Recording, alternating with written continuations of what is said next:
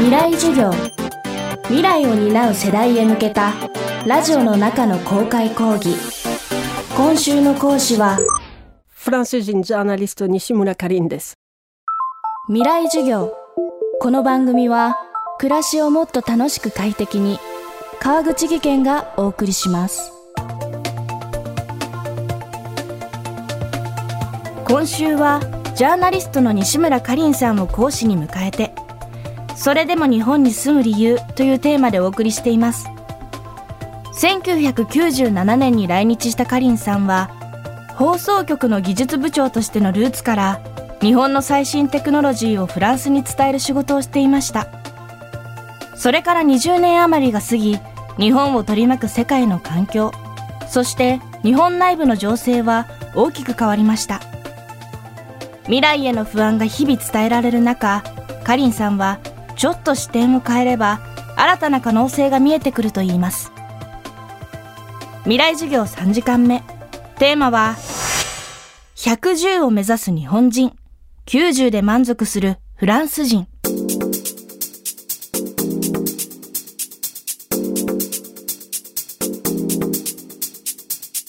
日本人は100を目指すと110までいかない限り満足しない。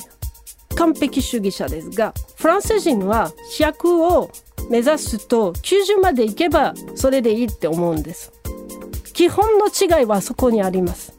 だから生産性が高い。なぜかというと100まではいかないから90で終わってもう仕事は終わりましたとかだから有給休暇取れます。完璧主義者ではないからいろいろできるんです。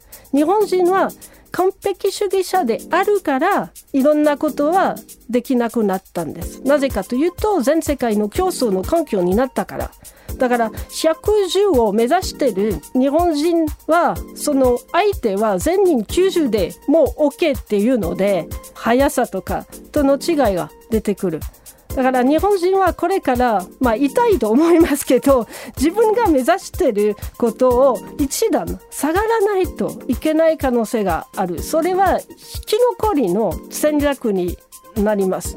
日本人は完璧主義者であるのは素晴らしいことで、全ての国同じような日本のやり方とかものづくりとかを見てそれをやろうと思えばよかったんですけどそうならなかった。やっぱりもっと安いものを作ろうとかもっとあの早く作ろうとかと他の国がそっちに行ったのでやっぱりその全世界の競争の中で結局日本の企業は巻き込みになっちゃったんです。それはとても残念なこと。本当にあのそんな技術を持てる企業はこんな負けてしまう状況に陥ってしまったのは本当に私も残念だと思ってます。でもそれは明らかです。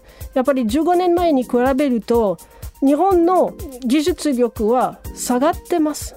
ただ日本人はもう一つの素晴らしいところがあるんです。それは落ちてた時にさらに強くなる。まあ戦争の後でやっぱりあの25年間で第二、え、経済大国になった日本はすごいことです。もしその同じ状況でフランスだった場合は絶対に第二の大国にならなかったと思います。それは日本人のそこは強みがあるのでその強みをちゃんと使ってほしいと思ってます。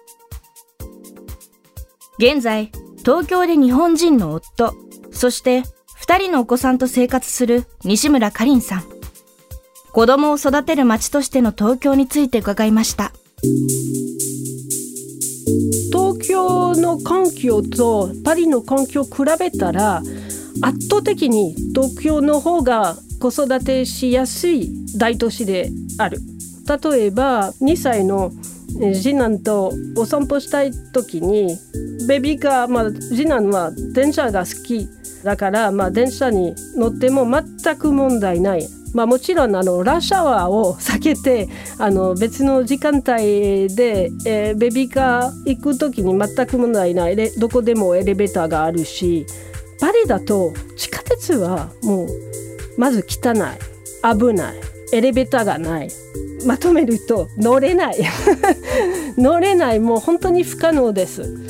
ただまあ誰にも不便だからお互いにフランス人はお手伝いするんですね、まあ、例えば、まあ、地下鉄に乗りたい場合はベビーカーはどうしようと思ったら必ず誰かが来て手伝いましょうかって提案があるのでそれはまあコミュニケーションの能力を示すことだと思うんですがただもうもうちょっとパリ市とかが 東京の素晴らしい設備パリでも設置してほしいと思ってます。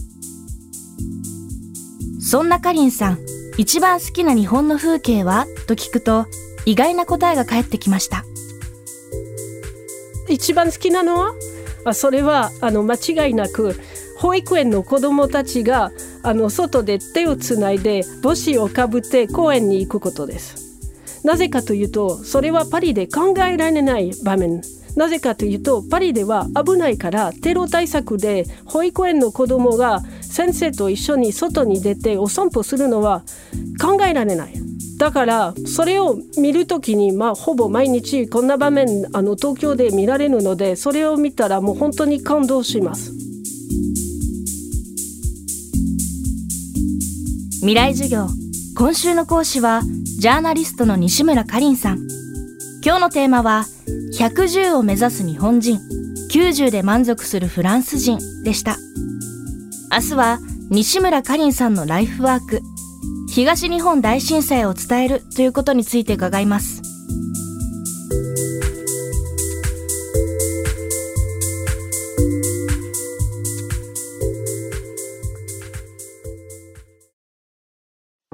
川口技研。階段での転落大きな怪我につながるので怖いですよね。足元の見分けにくい階段でもコントラストでくっきり。白いスベラーズが登場しました。皆様の暮らしをもっと楽しく快適に。川口技研のスベラーズです。未来授業。この番組は暮らしをもっと楽しく快適に。川口技研がお送りしました。